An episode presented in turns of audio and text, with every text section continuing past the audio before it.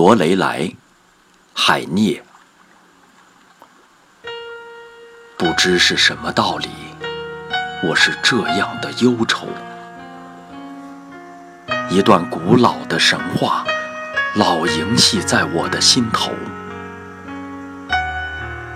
莱茵河静静地流着，暮色昏暗，微风清凉。在傍晚的斜阳里，山峰闪烁着霞光。一位绝色的女郎神奇地坐在山顶上，她梳着金黄的秀发，金首饰发出金光。她一面用金梳子梳头，一面送出了歌声。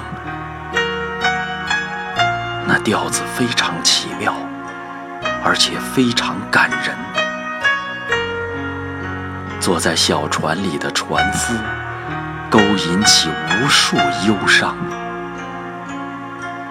他不看前面暗礁，他只向着高处仰望。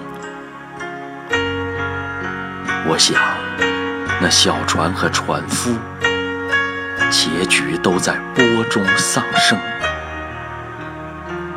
这是罗雷莱女妖用她的歌声造成。